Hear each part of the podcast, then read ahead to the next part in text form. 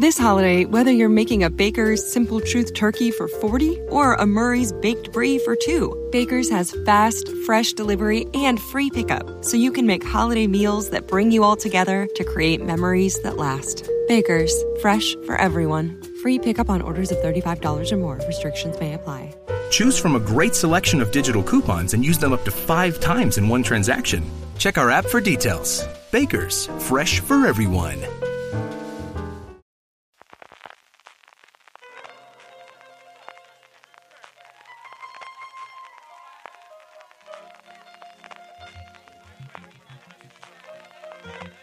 Estás escuchando Fuera de Series con CJ Navas.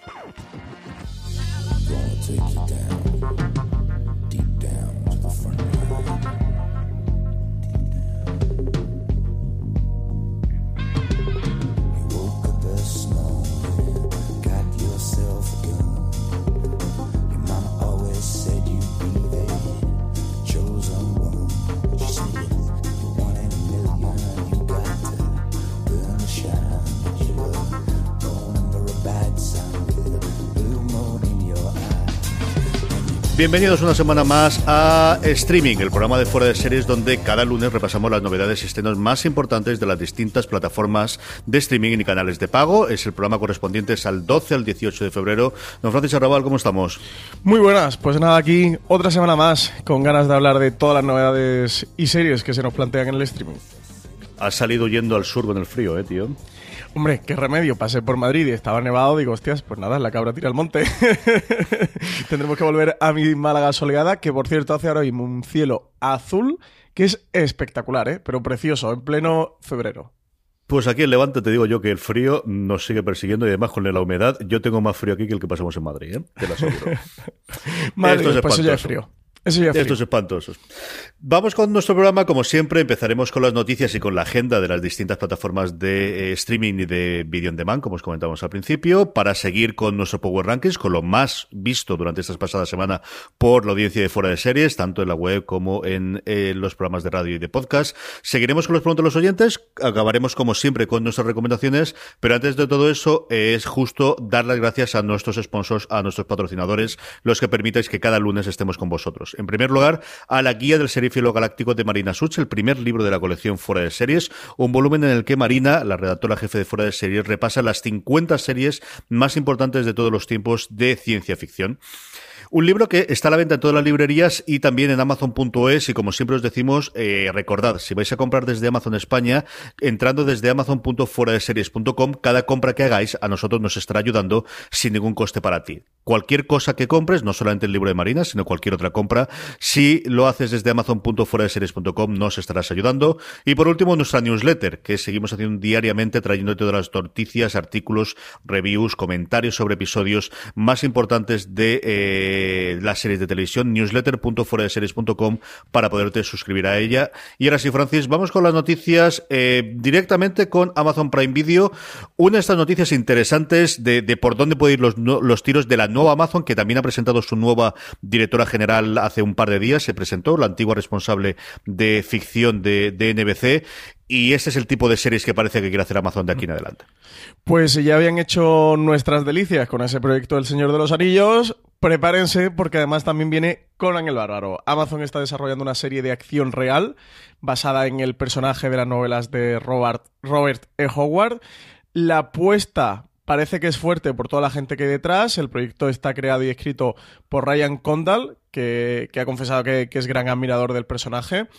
Eh, Condal, para quien no lo ubique, es el productor y guionista de la serie de USA Network Colony, una serie que está bastante bien. Yo vi su primera temporada protagonizada por Josh Holloway y Sarah Wayne Callis. Y, la verdad es que la serie no sé si CJ, si, si tú has llegado a algo de verde con Colony.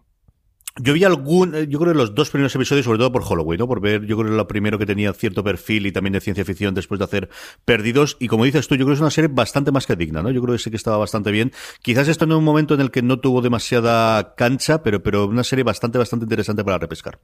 Pues este es el creador que además de desarrollar Colony, también ha estado en el guion detrás de la película de Hércules que se hizo en 2014, protagonizada por Dwayne Johnson En la dirección tenemos a Miguel Sapochnik, director de, algunos de los episodios más importantes de Juego de Tronos, como Casa Austera, La Batalla de los Bastardos, Vientos de Invierno, ganador de un Emmy además eh, por su trabajo en la serie de HBO y que recientemente también lo hemos visto dirigir el piloto de Alter Carbon para Netflix y en la producción Amazon cuenta con otro nombre como es el de Warren Littlefield, que es el productor de Fargo y de Handmaid's Tale, entre otras series que también le dieron el Emmy en, en 2014 a Mejor Miniserie y este año el, el de Mejor Serie de Drama respectivamente. Eh, la serie va a comenzar con los orígenes de Conan y va a tomar como fuente principal la obra literaria de Robert T. Howard, en la que Conan, expulsado de sus tierras, deambula por el mundo buscando una razón de ser para su existencia mientras rechazado por la civilización que lo trata como un auténtico bárbaro. Así que CJ, otro proyecto importante, de momento, como hemos dicho, no conocemos presupuesto, pero con toda la gente que hay detrás, parece que aquí los millones también se lo van a volver a rascar. Sí, combina también con una noticia que dimos en Slumberland, el programa más orientado al, cómic y esas adaptaciones a, a, series en el canal de podcast, que es que Marvel recuperaba los derechos de Conan y bueno, pues fue un resurgir del, del, personaje del bárbaro que tuvo, pues evidentemente, lo que todos recordamos a los primeros papeles, ¿no? Que, que, pusieron en el, en el firmamento estelar de Hollywood a Schwarzenegger interpretándolo y rodándose aquí al lado, ¿no? Muchas de las escenas se rodaron en Almería, eh, si no recuerdo mal. Y bueno, pues puede ser este final del 2018, principio del 2019, la vuelta, eh, con el éxito que tiene la fantasía heroica, sobre todo a partir de Juego de Tronos, de un personaje icónico de, de, de finales, bueno, de principios del, del 20 con las novelas de Hogwarts y que, que hacía mucho tiempo que está totalmente desaparecido. Francis. Sí. Pues sí, lo último fue la peliculita esta que hizo Momoa, ¿no? En el sí. fue en 2011, pero que fue una película pasó sin pena ni gloria. Él creo que no terminaba de dar el perfil de Conan y mira que Momoa mola, pero sí. pero la película al final se quedó en muy fallida y no tuvo ninguna repercusión ¿eh? a nivel popular. Era un Momoa que no era el Momoa después de Juego de Tronos de más temporadas o que podría tener ese tirón después. Eh, es cierto que pasó sin pena y gloria y yo ni siquiera me acerqué a verla, ¿eh? no tenía ningún interés. Yo y yo creo que además es un personaje que a estas alturas del partido yo creo que para una serie sí que, sí que puede dar. Y esta desde luego que sí que me tendrán ahí para verla. Filmin, Filmin que se estrena de largo eh, hoy, ha hecho la gran presentación a los medios de sus proyecciones, eh, de su producción eh, seriéfila, de lo que va a presentar de series durante el primer cuatrimestre. Lo veréis en fuera de series.com. La semana que viene hablaremos largo y tendido de todo lo que han comentado ahí. Lo que sí que tenemos es para mañana, 13 de febrero, uno de los grandes estrenos que nos tienen para estos meses, que es La Casa de Miniaturas. Pues sí, estrena Filming La Casa de las Miniaturas, una miniserie de tres episodios, producción de la BBC. Eh, adapta la novela homónima de Jesse Barton y está dirigida además por el español Guillem Morales, el director de Los Ojos de Julia, y está protagonizada por una de las actrices que está en alza, que promete ser una de las grandes estrellas del nuevo Hollywood, que como es Anya Taylor Joy, eh, direct, uh -huh. conocida por la película, quien hayan visto la película múltiple o la película sobre todo The Witch, la bruja, que, que es donde alcanzó mayor fama. Como, como decimos, la Casa de la Miniatura la podéis ver a partir de el martes 13 de febrero y sin duda yo creo que es una de las miniseries británicas no CJ que ha venido con mayor revuelo, que ha levantado mayor expectación y sobre todo que hablan que a nivel de producción es una auténtica maravilla. Los trailers que podéis consultar lo pusimos en, eh, lo pusimos la semana pasada un par de veces en la newsletter, lo tiene Filmin en su cuenta de YouTube, de verdad que es una pasada, ¿no? De, de, atraerte y más aún pues lo que suelen tener las series inglesas como comentabas tú, que son solo tres episodios que ya te la hace atractiva de, venga, no es una gran inversión de tiempo si la cosa me gusta y, y vamos a seguir con ella. Y luego la otra noticia que dábamos nosotros la semana pasada en la web, que es la serie que mejor parece que le ha funcionado a Filmin hasta ahora, Los Durrell, que vuelve el 20 de febrero. Eh, vuelve Los Durrell con su segunda temporada, como tú comentabas, CJ. La serie más vista de la plataforma en 2017 y según nos han comentado, con muchísima diferencia. Recordemos que Filmin tiene otras grandes series como Yo Claudio, Wall Hall, eh, Detective Unzi, o sea, ellos han estrenado un montón de series el año pasado. Sin embargo, Los Durrell fue la que más éxito tuvo. Para quien no encaje estos Durrell, está dirigida por el célebre realizador de videoclips Steven Barron. Se trata de adaptación de la popular trilogía de Corfú, obra autobiográfica del naturalista, zoólogo y presentador de televisión Gerald Durrell, que recuerda los años que, en los que él siendo niño junto a su familia, tras el fallecimiento de su padre y la ruina que, se le sobrevino a la familia, se tuvieron que mudar a, la isla griega de Corfú para iniciar una nueva vida y una nueva etapa. Y bueno, pues la serie va explorando cómo vivió esta familia todo este cambio, cómo intentan adaptarse a la isla en una época muy complicada para ellos. ¿Mm? Y como os decimos, eh, hoy han presentado Filmin todo el cuatrimestre. Lo podréis encontrar ya en fuera de series.com a partir de mañana y desde luego la semana que viene comentaremos todo lo que, lo que se ha presentado allí. Vamos con HBO España, Francis. HBO España, eh, llevado por la Super Bowl, hemos tenido trailers, tenemos una gran noticia también y tenemos también estrenos. Tenemos un poquito de todo esta semana. Pues sí, saca de ahí el, sonido de palmas porque Westworld regresa con su segunda temporada el 23 de abril a HBO España. Por fin, CJ, tenemos segunda temporada de Westworld. ¿eh? ¡Qué ganazas! Y además estrenada simultáneamente con Estados Unidos, porque acordar que este fue justo el momento cuando la primera temporada HBO iba a, eh, bueno, a desembarcar en España, no se la vendió de Movistar Plus, que era quien tradicionalmente lo, lo emitía, y estuvimos a lo tonto, lo tonto, como siete meses sin que legalmente estuviese disponible la serie en España, que yo creo que le afectó mucho la conversación y el que al final se pudiese hablar. Un tráiler que a mí me ha flipado, me ha parecido espectacular. El tráiler es una auténtica pasada, muy prometedor y, bueno, con esas imágenes tan icónicas como, como ya nos dejó la primera temporada de Westworld, esos toros contra los militares apuntándole con las metralletas corriendo en estampida, no pueden dejar indiferente a nadie, ¿eh? Sí, sí, sí, sí, sí. Este San Fermín así ha pasado por Westworld, la verdad es que pues lo que saben hacer, es que saben hacer muy bien las imágenes. Vamos a ver cómo se desarrolla la historia. Un Westworld que este año no va a estar a la sombra de Juego de Tronos, porque sabemos que no llega hasta el año que viene, que va a ser yo creo que una de las apuestas grandes para los Emmy y para el resto de premios de este año de HBO. Y a ver qué ocurre. Y por otro lado, HBO que hace que vuelvan dos personas, actrices en los dos casos, una además con mucho peso detrás de la pantalla y bueno, que descubrió el HBO como fue Elena Dunham, eh, un nuevo proyecto, una adaptación además de una comedia británica llamada Camping. Sí, tenemos nueva serie de HBO, como tú comentabas, CJ Camping, una adaptación de una comedia británica para HBO que estará a cargo de Elena Dunham y de Jenny Conner, una Elena Dunham que, que tuvo su primer proyecto con, con, Girls dentro de la cadena, que ya finalizó y ahora está desarrollando esta nueva serie que, que, estará formada por ocho capítulos en los que Jennifer Garner va a ser la protagonista, dará vida a una mujer que organiza el fin de semana perfecto en el campo para celebrar el cumpleaños de su marido y por supuesto CJ todo saldrá mal y vamos a tener hasta un crimen incluido. Los fines de semana perfectos siempre ocurre esto. Y yo creo que es lo primero que hace Jennifer Garner en serie, salvo algún cameo, algún episodio después de Alias, ¿no? ¿Tú recuerdas que hiciste alguna otra cosa, Francis? pues que, me venga a la memoria, no. No, no, no, no me voy a atrever a asegurarlo. Vaya que haya hecho alguna cosa pequeñita por ahí que se nos haya escapado del radar, pero que, que yo caiga, no. Y hoy también se estrena en HBO España, porque ayer por la noche lo hizo en HBO eh, América, la nueva serie de Alan Ball, del creador de A Dos Metros Bajo Tierra, del creador de eh, aquella serie que durante tanto tiempo le, mantuvo con los vampiros HBO funcionando. Here and Now, dos protagonistas de primerísimo nivel eh, en una serie a la que las críticas le ha venido un poquito de todo, Francis. Sí, parece que, que, hay un poco de todo. En cualquier caso, pues nueva serie de Alan Ball, lo que tú comentabas, ¿no? CJ, el creador de A dos metros bajo tierra, de True Blood.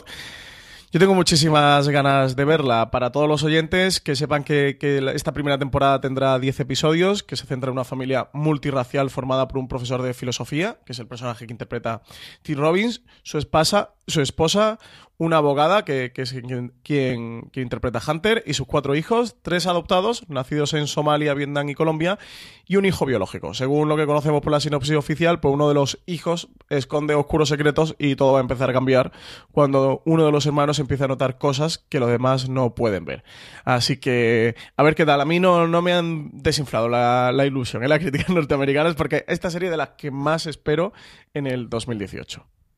A ver qué ocurre con ella. Yo tengo cierta curiosidad, es cierto, por verla y sobre todo el tono ese sobrenatural que aparece en la propia sinopsis, que se va revelando poco a poco por lo que hemos podido ver en las críticas americanas que han podido ver los primeros episodios, es una cosa que me llama mucho la atención. Eso sí es cierto que me llama mucho la atención de ver cómo, cómo incorpora eso Alan Ball en, en, esta nueva serie de un creador que a mí me ha gustado mucho siempre las cosas que ha hecho. Algunas más, otras menos, pero, pero que en general es alguien a quien seguir y que hacía mucho tiempo que no volvía a HBO para, para hacer nada desde el final de True Blood, que, que a lo tonto, lo tonto hace sus añitos, ¿eh? Que terminó aquello.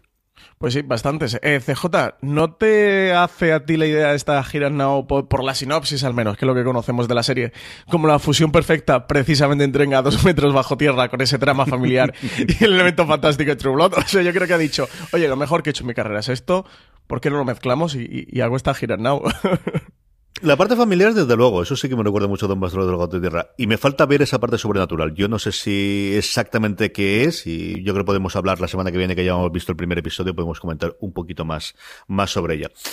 Movistar Plus, Movistar Series, tenemos un... This holiday, whether you're making a Baker's Simple Truth turkey for 40 or a Murray's Baked Brie for 2, Baker's has fast, fresh delivery and free pickup, so you can make holiday meals that bring you all together to create memories that last. Baker's, fresh for everyone. Free pickup on orders of $35 or more. Restrictions may apply. Choose from a great selection of digital coupons and use them up to five times in one transaction. Check our app for details. Bakers, fresh for everyone. Si estás buscando un buen podcast de análisis y debate en tu idioma, te invito a que escuches Pulso y Péndulo. Yo soy Carlos Curbelo. Y yo soy Fabiola Galindo. Todos los jueves analizamos temas de actualidad en Estados Unidos y Latinoamérica. Fabi y yo no siempre estamos de acuerdo, pero sí tenemos un objetivo común. Queremos servir como antídoto contra las noticias falsas y la polarización. Pulso y Péndulo. Busca nuestros episodios en Apple Podcast, Spotify o en tu aplicación favorita. Una noticia de estreno, que es la cuarta temporada de Mozart en la jungla, de Mozart in the Jungle, se estrenará el 17 de febrero. Eh, el, prácticamente junto con Transparent, el último bastión de la antigua Amazon que queda todavía por ahí funcionando. Eh, y luego la gran noticia, que fue esta rueda de prensa que nos convocaron con menos de 24 horas para contarnos cuál es la idea que tenía eh, Movistar Plus para Latinoamérica y que también nos puede dar una idea de por dónde van los tiros aquí en España, precisamente por, por esa expansión y esa hacer las Américas que van a, realizar, Francis. Pues un movimiento muy interesante dentro de la compañía, dentro de Movistar Plus, que, ha anunciado que, bueno, ellos ya anunciaron en su momento que iban a producir sus propias series teniendo en cuenta eh, la vocación internacional de ellas, es decir, que, que, del momento que empezaron con la producción propia sabían que las series no se podían quedar en España, como habitualmente ocurre, sino que tenían que nacer para venderse internacionalmente. Lo que no nos esperábamos ha sido este giro eh, que nos encontramos el otro día en la rueda de prensa, y es que las series suyas de producción propia, se van a estrenar en Latinoamérica a través de un canal específico que será Movistar Series. Sergio Osle, el, el, nuevo presidente de Movistar Plus, explicó que lo que querían era usar la potencia de distribución del grupo Telefónica en los países en los que está presente y, que eso pasaba por prestar más atención al mercado centro y sudamericano. Que, allí la empresa tiene unos 3 millones de clientes de televisión de pago y unos 110 millones de clientes de telefonía móvil y que para ello habían creado una aplicación como era la, la app Movistar Play con la que, con la que se iban a ofertar todas sus series de producción propia. El desembarco va a empezar con La Peste, que va a ser la primera serie que van a poder allí ver.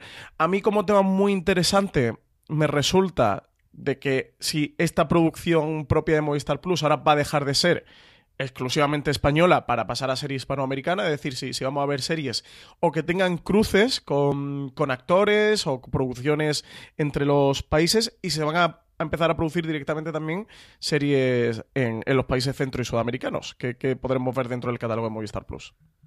Yo creo que aquí lo que es lo que tenemos clarísimo en este caso es eh, que la apuesta por la producción propia de Movistar, que podíamos haber oído cantos de sirena de, de momento van a probar hasta verano del 2018 y luego verán si siguen adelante o no, no se meten en este fregado, salvo que tengan un plan como mínimo a dos o tres años de pista. Y es lo que todo puede cambiar y que el mercado está loco y que todo el mundo no sabe lo que ocurrir paso a mañana, pero tú no te metes en este entramado de hacer una convocatoria de prensa para contar toda esta parte, para decir que vamos a poner una aplicación para 115 millones, que se dice pronto, ¿eh? lo de 115 millones de clientes de telefonía móvil se dice dice pronto 115.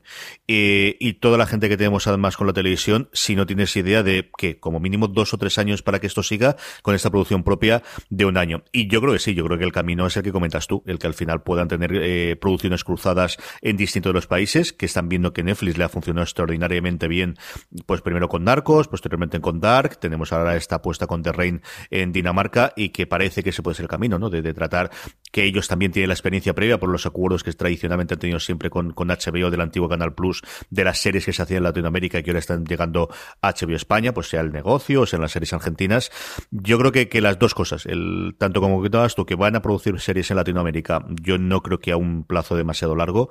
Y en segundo lugar, que desde luego aquí en, en España y lo que nos van a estrenar, no es algo que vayan a abandonar a corto plazo eh, este desarrollo de la producción propia y de este ya una serie al mes que están presentando, Francis. Sí, en la rueda de prensa desde luego cayó la pregunta, lo que comentó Sergio Y Domingo del Corral es que están buscando talento, que ahora mismo están en, búsqueda de talento, por lo cual me hace pensar eh, como te digo que, evidentemente, ¿no? Al final, si llegas a esos países y, lo que tú comentas, ¿eh? en un momento en el que estamos que Netflix lo hace, que HBO ahora también lo ha empezado a hacer, aquí en España está desarrollando su proyecto de ficción propia, pues Movistar casi que tiene la obligación, ¿no? El, eh, de, seguir este movimiento, esta estrategia que, se está imponiendo por el resto de plataformas de streaming. Así que, que esta parte de verdad me parece muy interesante porque además estamos en un momento en el que en el cine eh, hispanoamericano, en el que cada vez se tienden más lazos, más puentes. Por ejemplo, el año pasado en el Festival de Málaga sí que hubo un, movimiento en el que en el que se vincularon, empezaron a vincular ya los, las dos cinematografías y el festival dejó de ser cine español para ser cine en español, por lo cual dieron entrada a un montón de películas en la sección oficial que venían del continente centro y sudamericano.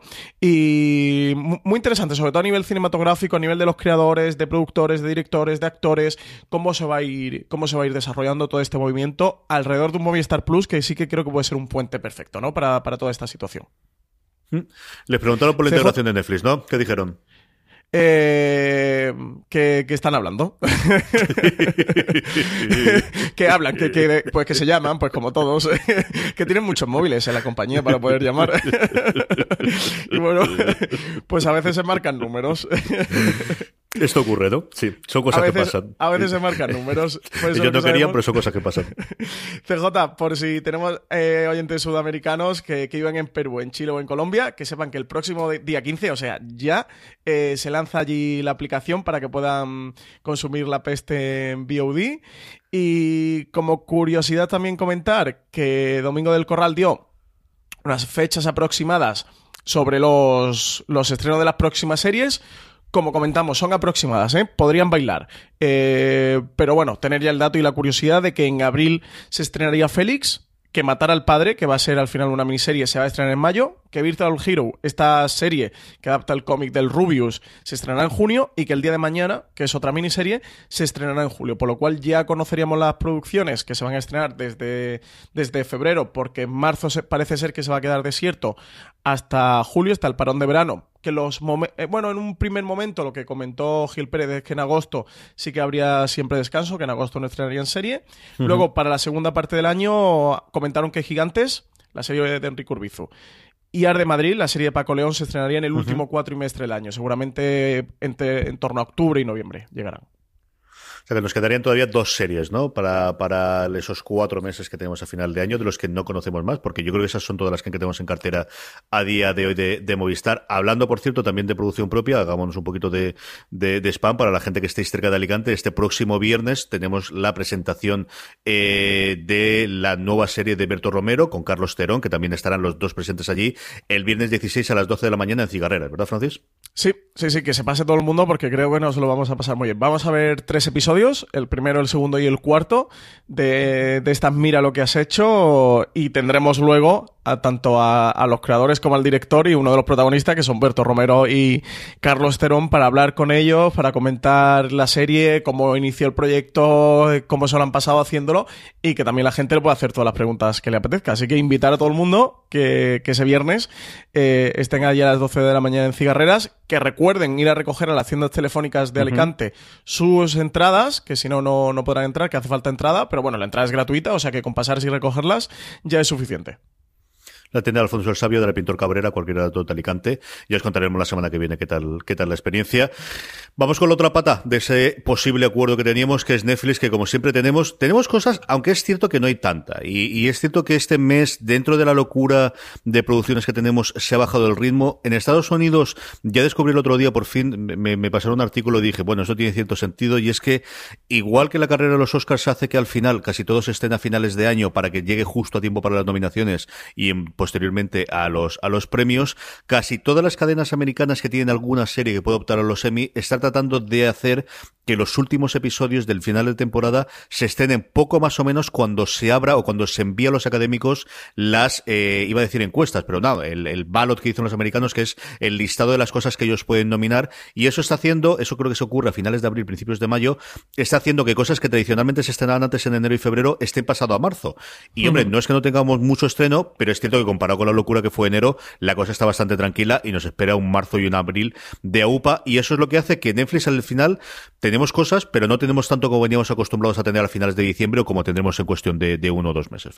Sí, justo lo que comentabas tú, 1CJ, creo que sí, que estamos notando que se estrenan menos series, de que pisan un poquito el freno y además sí que por la las fechas que conocemos ya de marzo y abril vuelven otra vez algunas de las gordas. Ya mismo regresa Westworld, regresa la segunda temporada de Handmaid's Tale, regresa, eh, bueno, estrenarán esta de, Deep State que, se estrenará en Fox España con, con Mark Strong. Es decir, que, sí que tenemos una serie de proyectos que, van a venir los próximos meses y que este febrero nos lo han dado un poco de de descanso. En cualquier caso, Netflix estrena el 15 de febrero la cuarta temporada de Merly, la serie de TV3 que se añade a su catálogo de vídeo bajo demanda. Estrena también el mismo 15 de febrero Remind y el 16, Todo es una mierda, que es una serie de Netflix que si Stranger Things apostaba por la nostalgia de los 80, esta va a apostar por la nostalgia de los 90, buscando muy el público ese target con, con un elenco de unos niños adolescentes que viven en los plenos 90, que recuerdan mucho a Freaks and Geeks y que tienen esta situación de exploración de la adolescencia y de la juventud en el instituto. Mm. Curioso, no lo sé. Es una Hay momentos en los que apetece mucho verlas y otros momentos en los que. A mí es cierto que el título no me gusta absolutamente nada, pero a partir de ahí veremos a ver qué ocurre. El que sí tengo muchas ganas de ver, y comentaremos dentro de una o dos semanas aquí ya alguna cosa en el programa, y ya tenemos tráiler, la segunda temporada de Jessica Jones. Qué ganazas de Jessica Jones, CJ. ¿Y qué tráiler? ¿eh? ¿Has visto el tráiler o qué? Esto es una maravilla. está, está muy bien. Y, es cierto que después de Puño de Hierro y, y, la semidecepción, como mínimo podríamos decir, de los defensores, tengo ganas de volver a ver una serie de, de, de Marflix, de la serie de superhéroes de Marvel en Netflix. Interesante, creo que Jessica Jones puede ser eso, se han aprendido los, eh, no tanto errores, sino de las cosas que le está ocurriendo últimamente en las series y que también se vio en algún momento de la primera temporada de Jessica Jones, que yo alabo y me gustó muchísimo, pero es estirar el chicle que incluso también hemos visto con El Castigador, ¿no? También la más reciente que quizás nos ha vuelto a poner un poquito al, a, a favor de, de las series. Yo no sé si tendrán su 20 temporada, no sabemos cuántos episodios son, a ver si, si les queda una temporada redonda. La fecha de estreno será el 8 de marzo, que todo el mundo se la marque como imprescindible, y la, esta segunda temporada girará en torno a que después de haber eliminado a su peor enemigo como era Killgrave, Jessica Jones va a intentar recomponer su vida ahora que la ciudad la conoce como una asesina con superpoderes. Un nuevo caso le va a obligar a enfrentarse a su pasado y Jessica Jones tendrá que abrir las puertas de los orígenes de sus poderes. Así que nada, que ella no quería, pero lo obligan, ¿no? claro, qué remedio, pues esto de superhéroes, como, como en Black Bolt. ¿Qué, le vamos a hacer? Si tenemos superpoderes, pues tampoco habrá que utilizarlos. El tráiler para todo el mundo que lo quiera ver, que aún no lo haya visto, eh, que sepa que lo tienen fuera de series.com, pues que se pase por allí y, le eche un vistazo, que merece mucho la pena verlo. En el resto de cadena de cable prácticamente lo hemos ido comentando sobre la marcha, el hecho de que eh, Fox definitivamente queda, se queda con Deep State y teníamos, bueno, pues más o menos la, confirmación definitiva. Hay alguna cosa que también comentaremos después en las preguntas, pero ese ha sido más o menos el repaso a la semana. Eh, vamos con nuestro Power Rankings, vamos con lo más visto por nuestra audiencia durante esta última semana, pero antes, como siempre, permitidme que dé las gracias a nuestro sponsor, a la guía del serie Galáctico, el primer libro de la colección Fuera de Series, un libro por escrito por Marina Suchner que repasa las 50 series de ciencia ficción más importantes de todos los tiempos, disponible en todas las librerías y como siempre, si lo compráis en Amazon España, acordar, eh, acordaros amazon.fueradeseries.com para todas las compras que hagáis en Amazon. A vosotros os costará lo mismo, a nosotros nos estaréis ayudando amazon.fueradeseries.com. Vamos ya con, con la lista y en el puesto 10 se mantiene una semana más la peste, Francis. Pues sí, la peste de Movistar Plus, ficción creada por Alberto Rodríguez y Rafael Cobos, sigue ahí, CJ, sigue manteniéndose. Yo creo que la gente se la está dosificando, ¿no? La está viendo poquito a poco, porque desde luego es una serie que es para darle un poquito de espacio, porque a veces es muy dura de ver, pero qué buena es la peste. Y sigue nuestro Power Ranking. Hace ya casi un mes que se estrenó. Y sigue ahí, novena posición para The End of the Fucking World, la serie de Netflix de esta pareja de adolescentes tan curiosos y que empieza a reivindicar, ¿eh? Y, a creer que la gente tiene, tiene que verla. Yo me he visto la mitad de la temporada y desde luego me lo he pasado muy bien. Es una serie que tiene, que tiene mucha verdad, muy bien dirigida, con una fotografía muy chula, una serie muy interesante, sin duda. Octavo puesto, bajando cuatro con respecto a la semana pasada, la bajada más grande que tenemos en todo el listado. Peaky Blinders ya estrenada su cuarta temporada de este, bueno, pues fenómeno a, fuego lento exportado desde Inglaterra, que está llegando a Estados Unidos, que nos ha llegado a nosotros también, y como siempre comento, una serie que yo creo que igual que Narcos ha salido de, ese reducto de Netflix para ser ya una cosa común, se queda en el octavo puesto. Y séptima posición para Mac Mafia de Amazon Prime Video, que se mete por primera vez en nuestro Power Ranking desde que se estrenara. Sí, curioso que haya sido después, porque es una serie que se oyó un poquito, al menos, en, como siempre, ¿no? En, el, la cámara que tenemos nosotros alrededor, del grupo de Telegram, de la gente que te comenta por Twitter, de los oyentes que nos escriben o de la gente con la que hablas. Yo creo que en su momento la emisión eh, inicial sí se, sí se comentó, pero había pasado bastante desapercibida posteriormente, Francis. Sí, sí, sí, yo ya lo comenté, llegué a ver los dos primeros episodios y bueno, me dejó un poco frío. Quizás porque esperaba más, porque esta historia de interconexión entre las mafias transnacionales me llamaba mucho la atención. BP vuelve a tener grandes noticias para todos los conductores.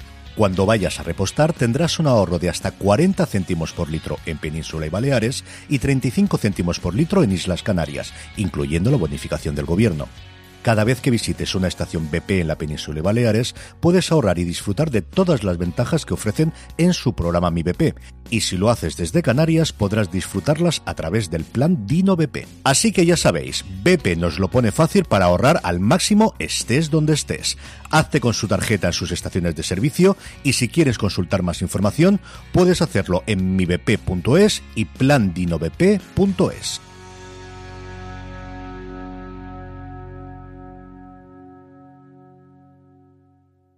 This holiday, whether you're making a Baker's Simple Truth turkey for 40 or a Murray's Baked Brie for 2, Baker's has fast, fresh delivery and free pickup, so you can make holiday meals that bring you all together to create memories that last. Baker's, fresh for everyone. Free pickup on orders of $35 or more. Restrictions may apply. Choose from a great selection of digital coupons and use them up to five times in one transaction. Check our app for details. Baker's, fresh for everyone.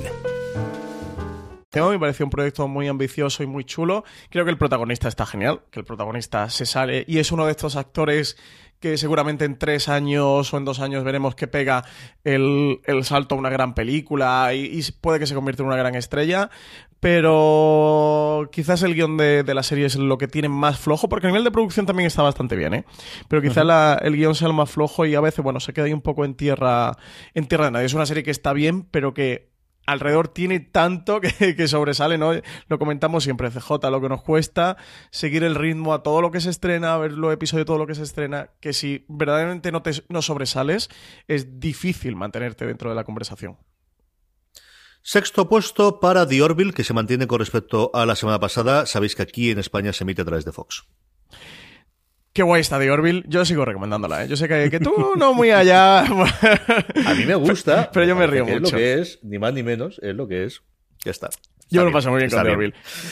Ahora me lo paso mejor todavía con The Good Place, que entra en, nuestro, en nuestra quinta posición del Power Rankings, ya con su último episodio, una The Good Place, que ha despedido una segunda temporada fantástica y que de verdad, CJ, me vuelvo a quitar el sombrero con Mike Sure. Yo no sé, este tío, cómo se reinventa y hasta dónde es capaz de llegar, ¿eh? Había un artículo de Lance Pingwall eh, diciendo de que al final la conclusión era, bueno, pero seguimos confiando en ellos, ¿no? Tiene un equipo de guionistas sencillamente alucinante eh, encabezado por él que se meten en fregados constantes. Eh, lo comentamos muchas veces, eh, Dani y yo, cuando hacemos los, los, reviews de Discovery, de cómo están quemando ideas constantemente y cosas que hace 5 o 10 años son las series clásicas de Star Trek te daría por una temporada completa aquí a los dos episodios. No es que se hayan descartado, es que se han quemado y de repente te presentan una cosa todavía más interesante. Y esto mismo, adaptado evidentemente, yo creo que se ocurre con The Good Place, ocurre desde el final de la primera temporada y ha ocurrido durante toda esta segunda temporada y nos ha dejado con ese cliffhanger de final de cara a la tercera temporada, de la que nos falta todavía bastante para que nos vuelva a llegar, como mínimo siete mesecitos, con muchísimas ganas de ver, de la que yo creo es una de las series más en forma a día de hoy. El otro día eh, Juan Pablo me, preguntaba por la mañana sobre las series, eh, sobre había un oyente de, de, la jungla que nos decía cuál es la mi serie favorita y porque había sido una semana antes cuando había terminado y dije, bueno, pues The Good Place si me lo aceptan porque es la, la, la, que acaba de emitirse. De verdad, si no la habéis visto hasta ahora, aprovechando que están las dos temporadas en, en Netflix, buscado un fin de semana, buscado un día de estos de frío, buscad un hueco para poder engancharos, que es una maravilla de serie, francés. Sí, sí, absolutamente de acuerdo. Ya sabes que yo estoy a tope con The Good Place. Cuarta posición para Alter Carbon, que entra por primera vez en nuestro Power Ranking, en esta serie de ciencia ficción de Netflix, que ya sabéis que, que a mí me gusta mucho. Estoy absolutamente entregado a Alter Carbon a pesar de las críticas. Yo no me extraña que Strava, sí que es cierto que pensaba que iban a llegar al podium, pero no es así, y no es así porque en el tercero se mantiene la otra gran serie de ciencia ficción clásica de Netflix, que es Black Mirror, que se mantiene en el tercer puesto una semana más. Impresionante ¿eh? lo de Black Mirror. es espectacular, es espectacular lo de, lo de esta serie. Y segunda posición para Star Trek Discovery, que cae una posición, eh, cae al segundo puesto. Nos enfrentamos ya, último episodio de, de Star Trek Discovery. Y, bueno, ha caído un, puestecito en nuestro Power Rankings porque además le tenía que dar lugar a, esa serie que está en el primer puesto, CJ, que cuál es, o cuál, cuál si no podía ser, ¿no? Pues es cierto, ¿no? Es eh, me ha fastidiado menos el que se caiga al segundo puesto de Star Trek por la que la sustituye, que es Counterpart, que a mí me parece un hallazgo y una maravilla de serie. Luego tenemos una pregunta que comentaremos un poquito del estado de la ciencia ficción en televisión, que es a mí me parece un momento delicioso y una maravilla de serie que, como sabéis, se emite aquí a través de HBO España con un J.K. Simmons que se sale, ¿no? De, hablábamos antes de las estas a semis. Mm, falta todavía muchísimo para ello, pero me extrañaría horrores si este hombre no estuviese nominado, desde luego, como mejor actor en los próximos semis 2018, Francis. Sí, sí. Eh, ¿Quién no le iba a decir que Stars no iba a dar una serie como Counterpart? Eh? Qué, poco Stars, eh? Counterpart. Esta se la ha robado, eh, la ha adelantado por la derecha HBO, ¿eh? Porque es verdad que es una serie muy HBO. De hecho, me parece muy acertado que en España lo haya comprado HBO España. pero es verdad, fascinante. Jamás pensaba que Stars no iba a dar una serie como Counterpart. Después de ver Spartacus y Black Sails y todas estas series, ¿quién no lo iba a decir? Es que ha ido cambiando mucho. O sea, la Star moderna no tiene prácticamente nada que ver con, con la que tuvo, pues eso, la, sangre y sexo de, de, su momento y de, de su origen. Y, y, bueno, pues aquí tenemos el, el mejor ejemplo. Cuatro series de ciencia ficción de lo tonto, lo tonto. La sexta de Orville y de Good Place, pues depende de lo que quieras decir que es, ¿no? Pero sí, eso es lo que tenemos en nuestro Power Rankings, Francis. Pues pasamos a las preguntas de los oyentes, ¿no? Que nos han dejado, como cada semana, un montonazo de preguntas. Dar, como siempre, las gracias a todos los oyentes que tanto han rellenado nuestra encuesta del Power Ranking semanal que publicamos en foreseries.com y donde podéis encontrar en ese formulario de la encuesta un, un apartado para dejarnos una pregunta para este programa, para streaming, como a los oyentes que, que en Evox pues no, nos han comentado y nos han dejado también comentarios que también intentamos recoger para, para este Power Rankings. Vamos con ellas. ¿Cuál es la primera que tenemos? Pues la primera del señor X nos pregunta CJ que si no creemos que la plataforma de que sacará Disney va a afectar notablemente a Movistar Plus, que dice que en su opinión sí. Yo creo que todo va a afectar a todo el mundo, ¿no? Sobre la plataforma de Disney que hemos podido conocer con rumores, es cierto, que un artículo de Deadline en Estados Unidos que salió a finales de la semana pasada y, nosotros, si no está hoy, estará mañana en fuera de series.com, tenemos un artículo recopilatorio de todo lo que sabemos, que es más lo que no sabemos todavía de lo que sabemos. Eh, los tiros van por el 2019, los tiros van porque de inicio abran en Estados Unidos y posiblemente Canadá y luego se expanda al resto del mundo, que afectará a Movistar Plus, evidentemente, pero también lo afectará Apple y también lo va a afectar la nueva Amazon. Yo, yo creo que es un juego en el que vamos a tener mínimo tres o cuatro años en el que que va a haber cuatro o cinco jugadores internacionalmente importantes y uno o dos por países de relevancia. Y veremos lo que ocurre de cara al 2020, que yo creo que puede ser el año 2020-2021 de un poquito de concentración del sector conforme vean de, necesitamos hacer número y empecemos con fusiones y adquisiciones. Pero de momento tenemos tres años de diversión de todo el mundo haciendo producciones mínimo. Mm. Sí, sí, absolutamente. Hombre, yo... Mm, en cuanto a lo de Disney que afecta a Movistar Plus, pues no tenemos ni idea de momento. Eh, Disney lo que sabemos por ahora que su plataforma va a salir en Estados Unidos. Sí que en la conferencia que el otro día tuvo tuvieron con Bob dijo que, sí que iba que, la, vocación del, del, canal del servicio de streaming iba a ser internacional, que era algo que se planteaban. Vaya, lo que es decir que sí que saldrán internacionalmente, pero supongo que al año de que estén en Estados Unidos o algo así. El caso es que tenemos ese acuerdo, ¿no? CJ que hizo Movistar con Disney a mitad de noviembre o finales de noviembre, principio de diciembre, el cual Movistar tiene un canal que es Movistar Disney y en el que no sabemos si a lo mejor pues, va a hacer como, como lo que prevemos que pase con Netflix, de que integre directamente la plataforma de Disney, que Disney no salga como tal en España, sino que esté integrada dentro de Movistar Plus y dentro del paquete de Movistar Plus, si saldrá independiente. O sea que esto de que vaya a afectar o no, pues a lo mejor incluso si entra adentro, lo que hace es reforzarla, ¿no? Con respecto a, a la competencia. Veremos si es que esto cambia tanto nos falta ver, pues eso, si mientras esté en Estados Unidos y no tenga la expansión internacional, le va a vender ese contenido a Movistar Plus, pues le puede venir muy bien. Eh, si no es así, pues a ver qué es lo que ocurre con ello.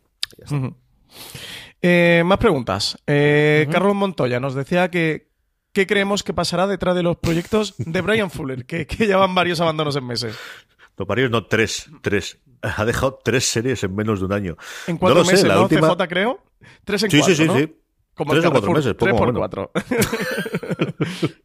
La última ha sido la salida suya y de Hart Harrison, del, del creador de, la serie de Hugh Laurie, la de, bueno, pues de, en su momento una de las series que, yo recuerdo que, más seguimiento tuvo en España, de House, eh, se fueron los, se han ido los dos de, cuentos asombrosos, de Amazing Stories. Eh, según lo que cuentan, lo que hemos podido ver es que él quería hacer una serie más oscura, más tendiente a, a un Black Mirror y que mm, la parte de Apple quería más la fantasía, el tono fantástico por el que era conocido Cuentos Asombrosos de Spielberg, ¿no? Que él quizás quería más un Dimensión Desconocido, como os decía, un Black Mirror. Que es cierto que tiene toda la lógica del mundo que te vayas por estas cosas, pero nuevamente es que es la tercera serie de la que se va en cuestión de, de cuatro meses. Lo hizo de la segunda temporada de American Gods, teóricamente, más que por donde iba el camino de la serie, por eh, lo que se habían pasado de presupuesto. Se fue de Star Trek Discovery después de haber dejado un poquito planificada toda la primera temporada, sin saber y haber hecho un par de guiones, supuestamente porque tenía eh, o lo que conocemos es porque había dis- disparidad de criterios entre lo que quería CBS de una serie clásica de Star Trek con siempre la misma nave y siempre la misma tripulación. Y lo que tenía pensado que es que todos los años cambiasen el, el entorno, así que está claro que quiere hacer alguna cosa antológica, que está con ese empeño. Y ahora esta salida de, de Amazing Stories, que claro, cada una por separado tiene toda la lógica del mundo que se haya ido, que lo hayan tirado, como yo creo que puede ser más el caso en American Gods, pero nuevamente, como decías tú, si es el cada cosa Carrefour de 3x4, pues ya empieza la cosa a estar un poquito tirante, ¿no? Eh, al final todos se conocen entre sí y a ver quién le va a dar trabajo a este buen hombre sabiendo que en las últimas tres cosas se ha ido al menos del mes. Claro, si, si lógica tiene lo, que- lo que dice Brian Fuller. Lo que pasa es que puede decirle a Brian, oye, Brian, estas cosas antes de firmar los contratos se aclaran, ¿sabes?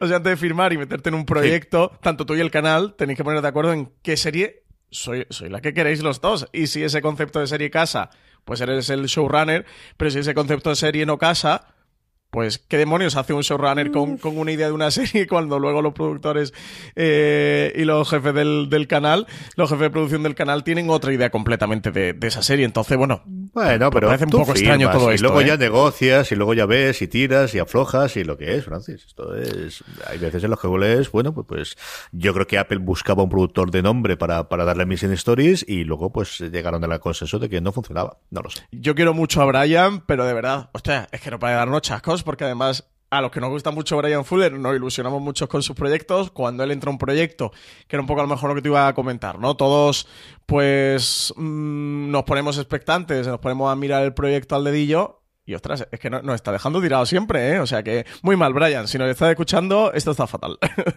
Ahora verás tú cómo vuelve a hacer eh, lo próximo que hacer la miniserie adaptando el, el silencio de los corderos y ya se nos olvida a todos todo. Bueno, sí, si lo va a hacer por eso, se lo perdonaremos. Más preguntas, Francis. PJ Cleaner nos pregunta CJ que si que consideramos, per- disculpad, que si consideramos que con series de gran calidad como son The Expanse, Star Trek Discovery o las recientes Alter Carbon o incluso Counterpart podemos estar en una época de oro para la ciencia ficción televisiva, que, ya hacía falta que invirtiesen en proyectos eh, como este tipo. Sí, sin discusión. Al menos estos dos meses de aquí. Eh, yo lo comentaba con Juan Pablo en, en la jungla la semana pasada. Lo hemos visto ahora en el Power Rankings, ¿no? De, hombre, depende de lo que consideres The Good Place, que forzando la máquina podrías decir que también tiene su tono de ciencia ¿no? Pero desde luego, uno, Counterpart, dos, Star Trek Discovery, tres, Black Mirror, cuatro, Alter Cardboard, seis, The Orville, es que no hemos tenido tanta cosa ahí y por un lado evidentemente es la parte de efectos especiales que es con natural al, género de, ciencia ficción. La segunda es la aparición de nuevas plataformas que puede hacer la serie de ciencia ficción tradicionalmente en Estados Unidos la hacía Fox y poquito cosa más y tenías la tradición de Expediente X y luego eh, por otro lado tenías toda la parte de, de Star Trek que en su momento se hacía para sindicar se hacía una productora independiente en un estudio independiente para venderlo directamente a las televisiones locales y la emitiesen por las tardes no se emitían en prime time, tradicionalmente las series de, de, de Star Trek.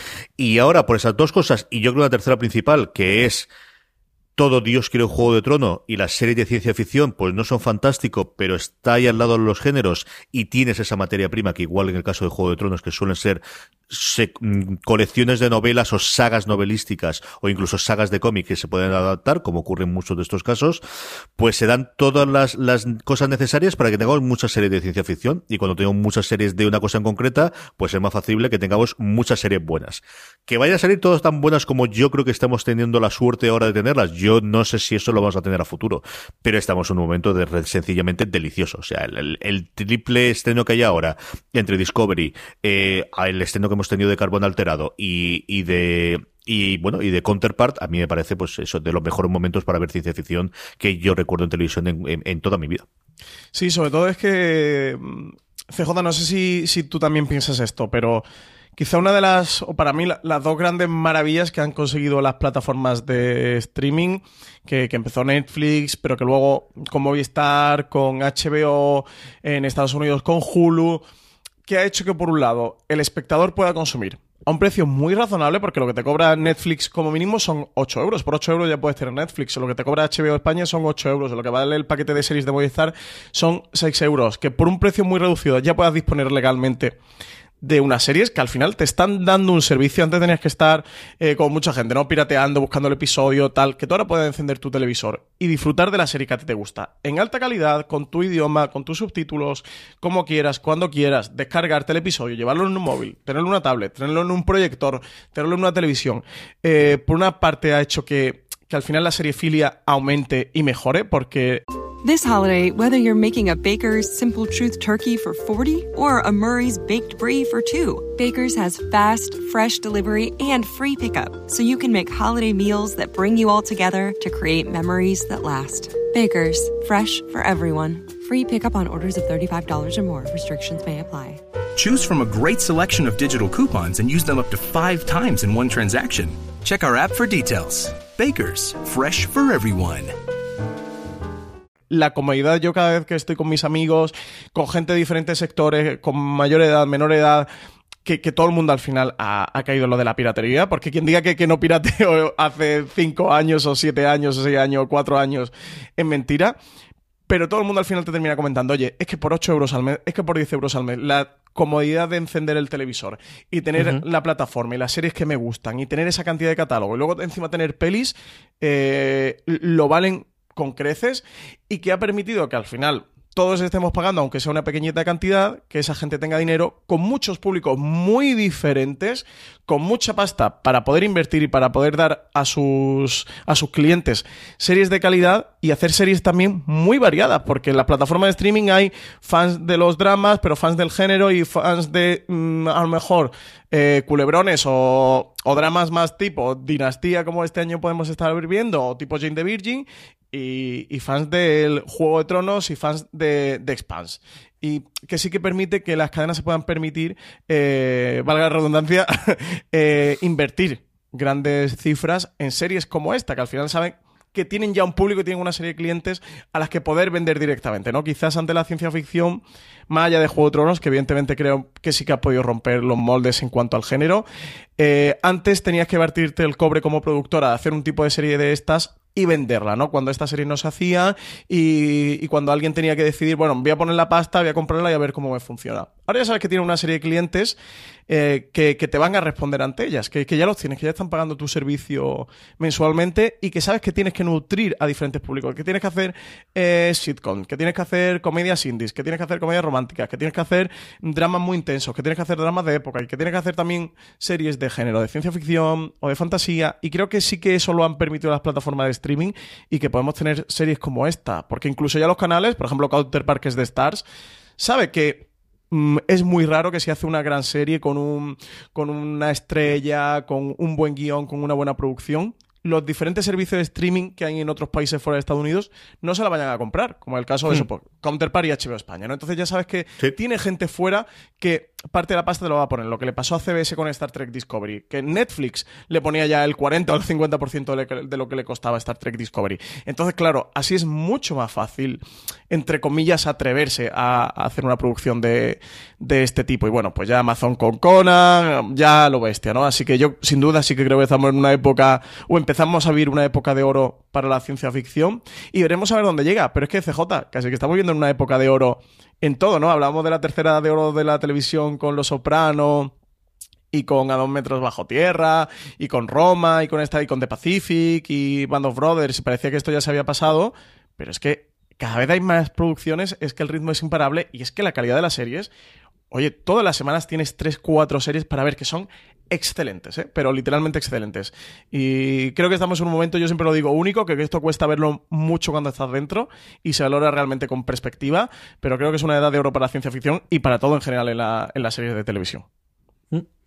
Sí, señor. Más preguntas, Francis. Serie Anónimo nos dice que enhorabuena por nuestro programa, que, dice que es el mejor de series para él, así que Serie Anónimo, muchísimas gracias. Eh, nos pregunta CJ, que qué pasará con las series de Marvel que tiene Netflix si Disney saca su propia plataforma de streaming, que si podrán seguir sacando temporadas de Daredevil y Jessica Jones, o si tienen algún plazo de explotación de derecho de esos personajes, que cómo está todo este movimiento. Lo que nosotros conocemos, eh, y lo comentó también Iger en, su presentación, es que se queda tal y como está. Ese acuerdo para esos personajes seguirán manteniéndose dentro del mundo Marvel.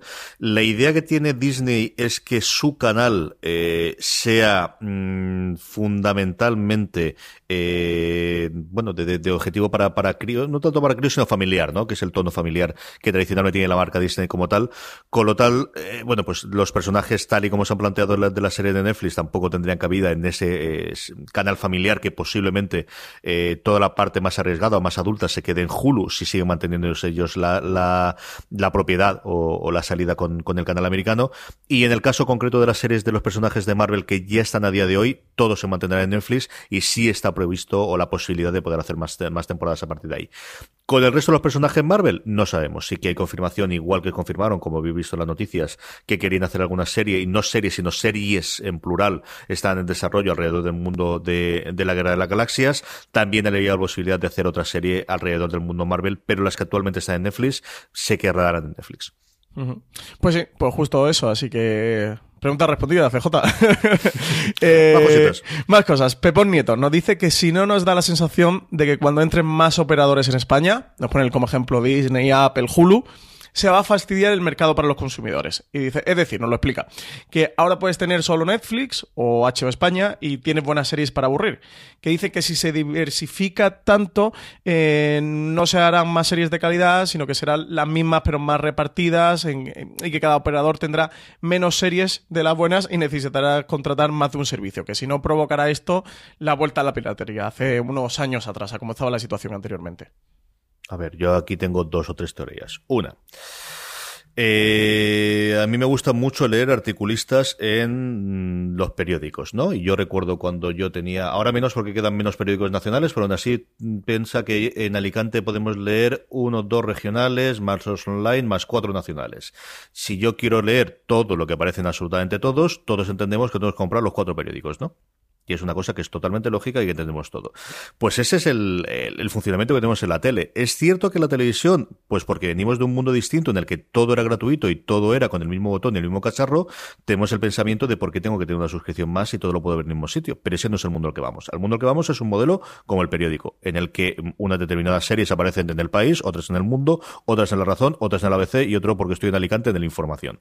Y ese es el mundo al que vamos. ¿Que eso puede hacer un resurgir de la piratería? Pues evidentemente yo creo que hay gente que jamás va a pagar por contenido mientras tenga la facilidad de poder conseguirlo piloteado, puede ser por razones monetarias o económicas, puede ser por razones de simplemente de pensamiento.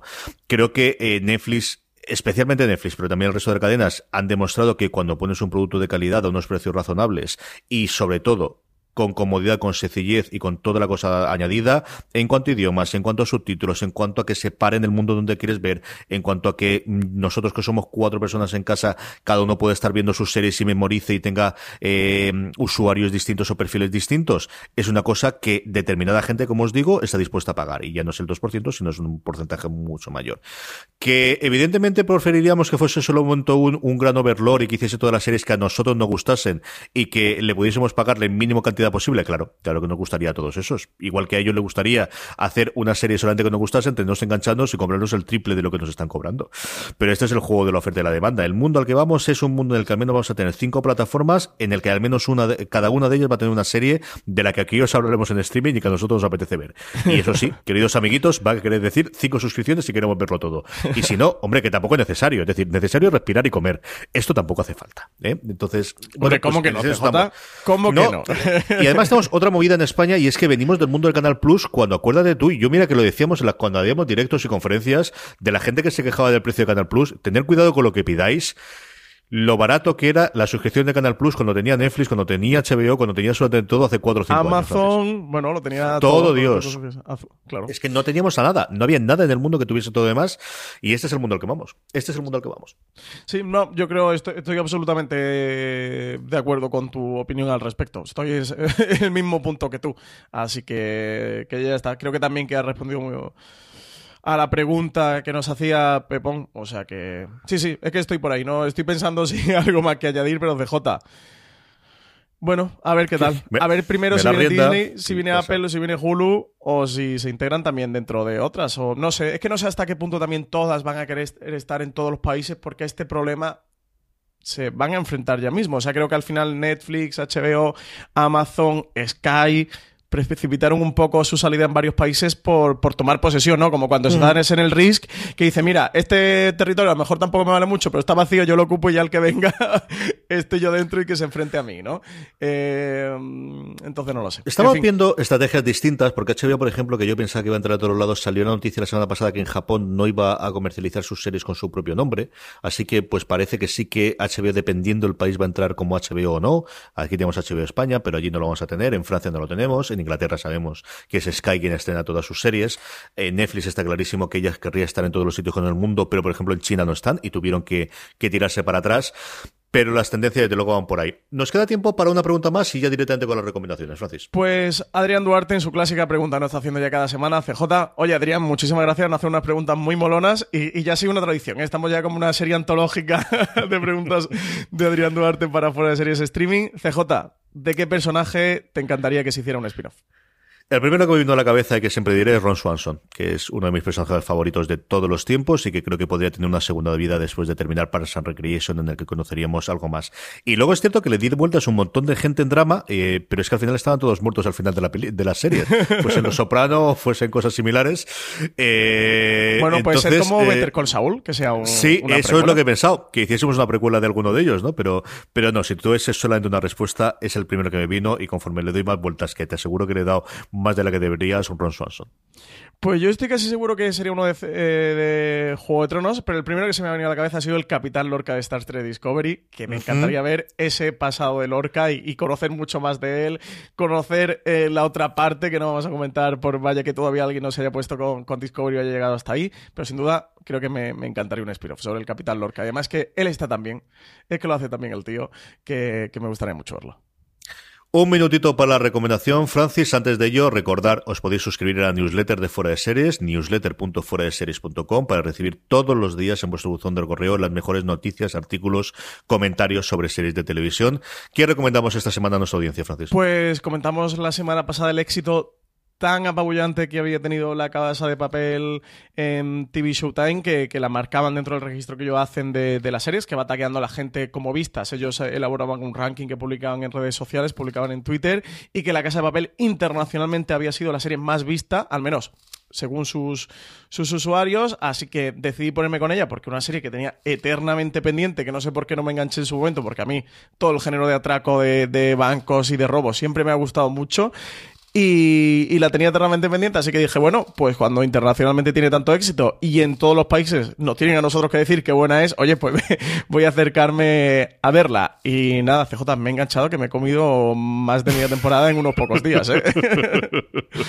la serie es eh, absolutamente eléctrica, ¿eh? es de las que engancha, creo que el género lo lleva muy bien mucha gente a lo mejor le podrá criticar que, es, que es en, o que nada de todo momento, ¿no? Muy en, la convención del, género, pero es que precisamente creo que son las cosas que funcionan cuando haces este tipo de, series, ¿no? Yo tengo curiosidad por verla. Es fantástico. tengo bastante ganas de verla. El reparto es fantástico. Eh, Flores está deliciosa. Yo tengo, nada, la recomendación mía es L.A. Vegas, que se estrena, que emite aquí Fox. Además, este especialmente este tercer episodio, que sale Dina McDermott, que lo protagonista, y además Dermot Mulroney, haciendo de un capital con el que se enfrenta. Es una comedia que yo no puedo evitarlo, me muero de risa. Especialmente con el personaje de Dylan McDermott, que se ha reinventado a sí mismo y han descubierto una segunda juventud haciendo comedia. Vedle el tercer episodio en Fox, que es divertidísimo. Y con esto terminamos, porque se nos acaba el tiempo. FDS Streaming se emite, como sabéis, todos los lunes de 7 a 8 en Radio 4G y también en nuestro canal de podcast, que me tenéis a mí todas las semanas hablando de series de una y media a dos en la junga con Juan Pablo Montero, que podéis oírnos a Francis y a mí hablar un montón de series en el canal de podcast de Fuera de Series, simplemente en iTunes, en Apple Podcast, en iVoox o en tu reproductor de confianza, busca Fuera de Series. Francis, volvemos la semana que viene. Hasta la semana que viene. Querida audiencia, gracias por estar ahí. Hasta la semana que viene. Recordad, tener muchísimo cuidado.